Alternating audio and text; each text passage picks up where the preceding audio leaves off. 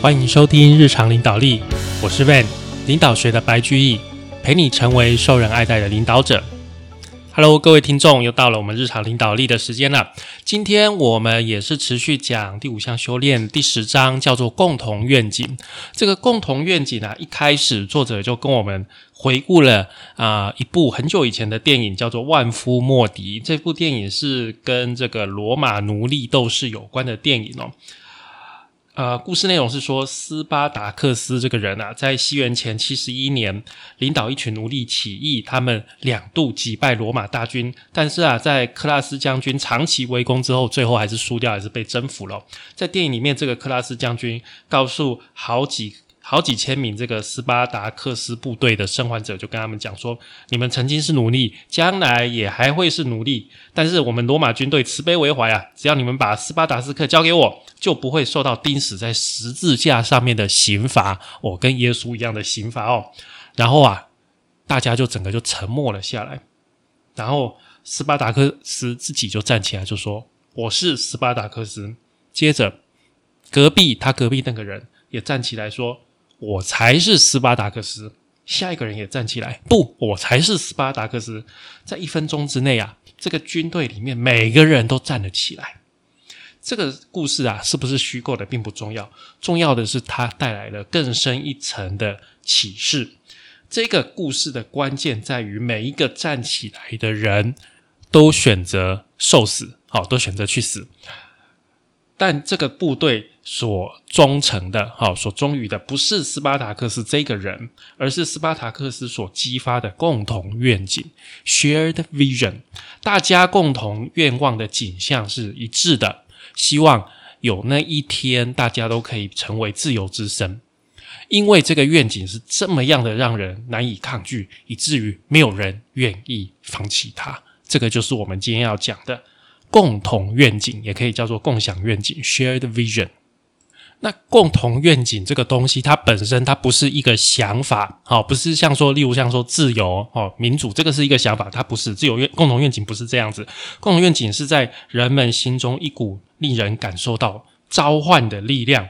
一开始的时候，可能是被一个想法激发，然后呢，发展到受到一群人的支持之后，它就不会是一个抽象的东西，大家就开始把它看成是具体的东西。共同愿景非常重要，在人类的群体当中，很少有东西能够像共同愿景这样的，能够激发出很强大的力量。那一开始，我们对于共同愿景最最简单、最简单的描述，就是说，我们想要创造什么。我们想要创造什么东西哦？那很多公司就说啦，有啊有啊，我们公司都有愿景啊。但是你认真的观察，就会发现很多公司的愿景，它只是一个人啊，或者是高阶啊领导群强加在组织上的。那这种愿景啊，最多就是让大家服从而已，不是真心的去去追求一个共同的愿景，是所有团队中的成员都能够真心追求的愿景。它反映出每个人个人的愿景。那真正的共同愿景像什么样子呢？像福特汽车的亨利·福特先生，他想要让一般人啊，不只是有钱人而已，能够拥有自己的汽车，这个就是很明确的一个共同愿景。还有像苹果电脑一样啊，希望让能够电脑是让能够让个人更有力量这样的一个愿景，这个都是很典型的共同愿景的例子哦。那一开始共同愿景其实也是从个人愿景开始的，没有错。哦，也是从个人愿景去发展出来，但是这些个人愿景在公司里面各个阶层的人被真诚的分享，并且凝聚了这些人的力量。然后呢，在极端不同的人，就是说每个人都不一样，在非常差很多的人、差异很多人之中，建立了一体感。那也有的共同愿景是由于外在环境刺激而造成的，像是竞争者。哦，就像百事可乐，他就只想要打败可口可乐这样子。好，这个是一个竞争者的一个心态。但是啊，你的目标如果只在于击败对手，我们只能说你只能维持很短暂的时间，因为你一旦目标达成，你变成第一了，那你的心态就要赶快转换成什么？常常我要保持在第一名的位置。好，那这种只想要保持。只是想要维持的这种心态，其实你很难去突破，很难去唤起能够创建新事物的创造力，还有热情。所以，真正的高手啊，其实比较在意自己内心对于卓越所定义的标准，而不是去打败其他人。真正的高手是在跟自己比赛，不是在跟其他人比赛。举例来说，一般的公司会说，我们的愿景是在业界里面做出最好的东西。但是稻盛和夫他不追求这个，他追求我们要做出完美的东西。所以你看，这个境界是不是就不一样的呢？共同愿景啊，会很自然而然的激发出勇气。像在一九六一年，美国总统甘乃迪宣誓的一项愿景，要在十年之内把人类送上月球。这是一个很明确的愿景。那这个愿景呢，引出了无数非常勇敢的行动。一九六零年代中期，在麻省理工啊的一个德雷普实验室，发生了一个现代斯巴达克斯的故事。那个实验室啊，是美国总署阿波罗登月计划惯性导航系统的主要承制者。计划执行了好几年之后，那个实验室的主持人才发现啊，他们原先的设计规格是错误的。虽然这个发现让他们觉得说啊很尴尬，因为已经投入了这么多年了嘛，已经投入很多钱哦，但是啊，他们没有说很潦草的去啊，就是想办法去掩盖它，他们反而直接就请求太空总署放弃原本的计划，从头来过。他们所冒的险并不只是合约而已，还有他们的名誉，但是已经没有别的选择了。他们这么做唯一的理由就是基于这一个很简单的愿景是什么？在十年之内把人类送上月球。为了要实现这个愿景，他们义无反顾。我们说啊，如果没有共同愿景，就不会有学习型组织。为什么呢？因为假如没有什么特别事情的话，基本上每个人都希望能够维持现状。现在就很好了，不要额外花力气。但是啊，你要想到组织背后要有一个真正长远、真正很高远的一个目标，才能够去激发新的思考还有行动的方式。所以，我们可以想这个共同愿景，把它想作是一个指南针啊，它远远的。指向我们最终要去的一个方向，是整个公司、整个组织的一个很高很远的一个共同愿景。那这样的一个共同愿景，可以引导大家去做比较长期的事情。像什么呢？像是中世纪天主教的教堂，他们盖这个教堂啊，要盖一百年之后，他们都死掉了之后，这个教堂才会盖起来。好，或者是像。日本啊，日本人他们相信说啊，造就伟大的组织好像在种树一样，必须要花二十五到五十年啊。像这类比较长期的啊事情啊，其实背后都有愿景在做指引。那在做共同愿景的修炼有三项，第一项是鼓励个人的愿景。有人说我的愿景对你并不重要，只有你的愿景才能够激励自己。所以要怎么样把个人自己的愿景汇集起来，汇集成一个共同的愿景是非常重要的。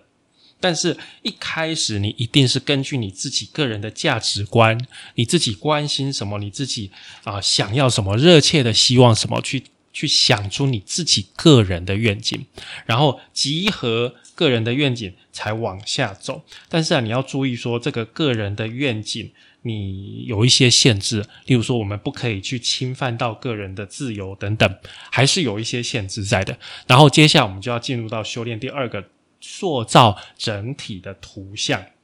那我们在形容个人愿景跟共同愿景，就是组织整个的一个共同愿景的时候啊，它有点像是。呃，三 D 立体成像，就是说，呃，每一个个人愿景都是对这个图像从一个角度去看的啊。这种图像啊，每一个小片，你把它切成每一小片，并不完全一样，因为每一小片看过去的角度都都不一样。但是啊，每个人啊都能够很完整的去观察到这个整体的图像。所以啊，当这整个组织的共同愿景。既是属于整个组织，也是属于每个个人的时候，也就是组织的愿景等同于我个人的愿景。虽然我观察的角度不一样，但是我可以理解为我个人的愿景。这个时候就是我们共同愿景形成的时候。好，修炼三，理解愿景绝非官方说法，什么意思呢？就是说，愿景其实不应该单纯的来自高层。很多公司高层说：“哦，愿景有啊有啊有啊，我们有找顾问来帮我们写下愿景宣言啊。这个愿景啊，通常包括了解决士气低落或者是缺乏策略方向，可能结合对于竞争者啊、市场定位啊，或者是啊组织的优势劣势等等广泛的分析。但是结果常令人失望，为什么呢？因为这样子的愿景通常是治标不治本。透过一次建立愿景的努力啊，为公司的策略。”提供方向，但是写下来之后，管理者就认为认为啊，他们已经完成了建立愿景的工作了。所以啊，当有人在问说：“哎，你们的愿景是什么？”的时候，主管就说：“有啊，有啊，我们有写啊。来来来，啊，哎，我们愿景是什么来的？哎，你你去把那张那个愿景找出来，找出来，找出来给顾问看。你觉得这样是真正的共同愿景吗？当然不是吧。”愿景它必须要能够激起热情，而且它是经营理念的一部分。它并不仅仅是企业中每个人的愿景，还包括了企业的目的，还有核心价值。约翰是一家大型家用公司的一个分公司的总经理，他的愿景是让他的分公司成为该产业中最优秀的。这个愿景不仅仅需要有很优秀的产品，还必须。啊，比其他公司更有效率的方式，把产品送到顾客，也就是零货杂啊零售杂货商的手上。他构想啊，想要建立一个独特的全球配销系统，能够以原本一半的时间把产品运送到顾客的手上。那这样他就可以大幅降低的损耗以及重新发货的成本。于是啊，他就开始对其他的管理者、生产工人、还有配销人员、还有杂货商啊谈起这个想法。每一个听到的人似乎都很热衷，但是也都指出他的想法不可行，因为啊，这跟约翰母公司太多的传统政策冲突了。为了达成目标，约翰呢尤其需要母公司产品配销部门主管宝林的支持。在公司的矩阵组织里面，他跟约翰说起来算是同阶级的主管，但是实际上，宝林比约翰多了十五年的经历。约翰就替宝林精心准备了一份简报，说明他的配销系统的新的构想还有优点。但是啊，他所提出每一项支持自己构想的资料，宝林都持相反的看法。约翰会后离开的时候，心里想：嗯，宝林的质疑或许是对的。之后啊，他想到一个方式，就是只先在一个区域市场测试新的系统。因为这样这么做，他所冒的风险也比较少，而且能够得到当地对这个构想特别热衷的食品杂货连锁店的支持。但是他应该要怎么面对宝林呢？他的直觉是，嗯，我最好还是不要跟他讲，毕竟，呃，我有我能够自己运用配销人员执行这个实验的权限。但是啊，他其实也同样很重视宝林的经验跟判断。约翰就自己左思右想，一周之后，一个礼拜，他还是回去再请求宝林的支援。但是啊，这次他把图表跟资料留在家里面，他只告诉宝林说：“诶，为什么约翰？为什么他对这个构想深具信心？他如何能够与顾客融合成一个新的伙伴关系，以及如何能够以比较低的风险测试他的优点？”这个时候啊。令宝令约翰很意外的是，宝林听完他的讲法之后，这个顽固的配销主管开始提供了实验设计的意见。他说：“上个礼拜你来看我的时候，你只是试图说服我，现在你乐意测试你的构想。我虽然觉得这个构想还是有一些不合理，但是我看得出来你很在乎，所以试试看，或许我们可以从中学到一些东西。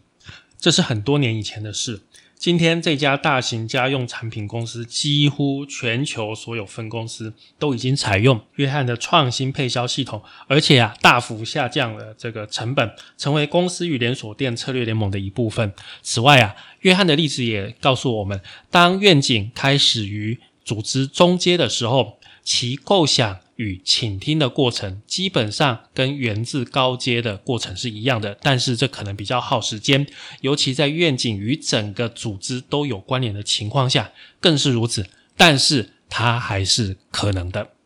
那在建立共同愿景的时候，其实聆听也是非常重要啊。一个有愿景的领导者，他并不只是四处演讲去鼓舞人群，而是在处理日常问题的时候，心中不离开自己的愿景。聆听啊，往往比说话还要更难，尤其对于有定见、意志坚强的管理者更是如此。听需要很大的胸襟，还有意愿来容纳不一样的想法。但这并不表示我们必须为了大我而牺牲小我的愿景，而是必须先让啊各种不一样的愿景共存，而且用心的聆听，然后呢，找到能够超越以及统合所有个人愿景的正确途径。所以，有一位成功的企业领袖形容，我的工作基本上就是在倾听组织想要说一些什么，然后以清晰有力的方式把这些话表达出来。那对于一个愿景，有很多人会有不同的态度。那这些态度从冷漠啊，到不遵从，到勉强遵从，到适度遵从，真正遵从，到投入，到真正的奉献。奉献是最高的、最大的境界。那对一个愿景遵不遵从，有点像我们在开车开在高速公路上面一样。你知道它的速限是一百公里的时候，有的人就会开九十公里到一百公里，他真的完全不超速。这个就是你完全啊，就算你知道没有照相机，啊，你就算你知道警察不在那里，你还是乖乖的开，绝对不会超过一百，这是你完全的遵从。但是有的人呢，正常人就会在一百上下那边游走，啊，有的人呢就是完全不管他，我就开一百二。好，这个就会像是不同态度的人对于愿景的啊所表现出来的不同的行为，就好像你在高速公路开车一样。但是啊，我们还是要老实讲，今天假如你真的很啊能够奉献，为了这个愿景能够奉献自己的话，那你所做的行为会带有一股能量，会有热情，会有兴奋，那个跟一般的人是不一样的，因为你打从心底的去。完全的认同，完全的投入这个愿景，所以你在做事情，你身上所展现出来的能量会跟其他人是不一样的。那你在投入的时候，有三点必须要注意。第一个就是。你自己必须投投入啊，因为你自己如果不投入，就没有理由鼓励别人投入。这第一点。第二点，对愿景的描述必须要尽可能的简单、诚实，而且中肯。你不要去夸张、去夸大它。第三个就是要让别人自由的选择。你让你愿意让别人自由选择，他们越觉得很自由，这样子反而他们也更能够投入，因为他们觉得是什么？他们自己选的，好，更愿意投入。那我们在寻找共同愿景，在融入企业理念的时候，要回答三个关键性的问题，就是追寻什么、为何追寻，以及如何追寻，也就是 what、why 跟 how。好，第一个，我们的愿景到底是什么东西？啊，我们的未来景象是什么？然后为什么我们要去追寻呢？啊，先问为什么嘛，对不对？第三个，那知道为什么，我们要想如何去做。好，那你的核心价值跟你的啊愿景怎么样的挂钩？当你完成这些，你的核心价值就成为你公司里面的北极星，来去引导所有日常决策的方向。但是啊，这要化成具体行为才有用。例如说，你的组织核心价值观是开放。那你最后必须在互相信任以及支持的整体脉络之中，以反思以及探寻的技巧去实践它。但是啊，有的公司、有的组织有了共同愿景，还是失败了。为什么呢？啊，接下来作者就提出了几种成长的限制，好，来去讨论为什么这些愿景都夭折了呢？首先，第一个成长上限一啊，他说是有可能是缺乏探寻以及调和分歧的能力。那这个概念就是这样哦。当你很有热心，很多人开始谈论到愿景之后，就会互相展开不同的看法，对不对？那这个看法的分歧也越来越多，好，分歧越来越多，导致人们对所表达的愿景互相有冲突。如果啊不容许其他人表达不一样的看法，那这个极端化的作用就会增强，就会降低共同愿景的清晰度，而且抑制热忱的升高。好，就整个限制了大家对于追求共同愿景的一个清晰。那在这个情况下面啊，限制的因素最主要是探究不一样的愿景，以融汇更深一层的共同愿景。如果组织没有办法去发展出这种调和分歧的能力，那个人愿景的分歧会越来越大。所以这个部分主要是组织缺乏了一个开放的态度了。好，这个是第一个。第二个啊，是他没有办法保持创造性张力。而导致气馁啊，这个就是当大家在讨论这个愿景，然后开始追求愿景了之后啊，然后开始看到共同愿景哦，愿景在那里好棒，然后熊熊一看发现啊，天哪，这我们根本达不到啊，这个愿景离我们太远了吧？我们这么烂，怎么做得到这么强大的东西呢？这么这么高远的愿景，没办法，没办法，没办法，发现自己跟这个愿景的差距太大，所以。使不上力，因为你觉得这个差距太大，你就不会想做嘛，就导致了整个的失败。所以这个问题的解法是在我们前面讲的，要有自我超越的心态，你要保持自我超越的心态，才不会落入这个陷阱。那第三个上限啊，第三个限制是专注于愿景的时间不足。那这个也很常见，就是说，当整个组织所有的时间都在处理危机。都在处理目前的问题、当前的问题的时候，你就没有精力，你就没有时间去想整个愿景、整个更长远的一个目标。实际上，你要有一个更长远的目标去导引，你才能慢慢的去把你的组织往一个更好的方向去走。但是，你都一直持续着重在眼前的东西，就没有办法去往前成长。这个也是一个常见的陷阱哦。第四个一个成长上限啊，叫做破坏了一体关系。好，如果大家忽略他们彼此连成一体的关系，愿望也会凋零。那这个是愿景追求必须透过共同探寻的理由之一。如果你的员工不再问我们真正想要创造的是什么，啊。并在原本的愿景之外产生另外一种愿景，那之后继续进行的交谈品质以及想要透过这个交谈所提升的关系都会受到侵蚀。所以这个就是团队凝聚力不好的时候，你就不会想要去讨论真正共同的愿景。那团队凝聚力建立在建建立在什么地方？建立在对彼此的见解要都要尊重，好都要尊重。所以要去注注意这个细节，不要说因为讨论这个愿景丧失了尊重，导致整个团队的凝聚力破坏，那你这整个共同愿景就不会建立起来。那最近几年，很多领导者都赶搭了愿景列车，他们制定了企业的愿景以及任务的宣言，让每个人都投入愿景。但是啊，他们所期望的生产力跟竞争力常常出不来，所以啊，导致很多人已经对愿景不太感兴趣了。实际上，你只要是你的愿景是很谨慎的发展出来的，问题通常不是在共同愿景的本身，而是在我们对于目前的情况很被动的反应。只有当大家真正相信他们塑造，他们能够塑造自己的未来，愿景才会变成一股生命力。当组织的人开始了解说现在的政策以及行动如何去创造或者是改变现况，适合建立愿景的一片沃土就开发出来喽，也培养出一个新的信心来源。这个信心来源是由于我们更深的去了解。塑造现实的力量，以及影响这些力量的杠杆点，就像是一位刚受完系统思考训练的主管所指出的，他最大的收获是发现自己目前拥有的真相只是好几种可能真相之中的一种。好，这就是我们今天为各位讲的共同愿景。共同愿景它一开始一定是始于个人愿景，然后去整合各种不同的。个人愿景，接着呢是要要去小心，要去避免说不要只是一个人啊从高层下面直接下来的愿景，因为很多时候个人愿景并不等于组织的愿景。在个人愿景发展成共同愿景的当时，我们也要学会聆听，能够讨论哦。那对于愿景，每个人的那个等级不一样，有的是奉献，有的是投入，有的是遵从。能够奉献是最好的，能够引出更多的热情哦。我们要自己投入，然后对于愿景的描述要简单，要中肯，然后而且能够让别人自由的选择。我们在面对愿景的时候，要去想说，我们追寻的是什么？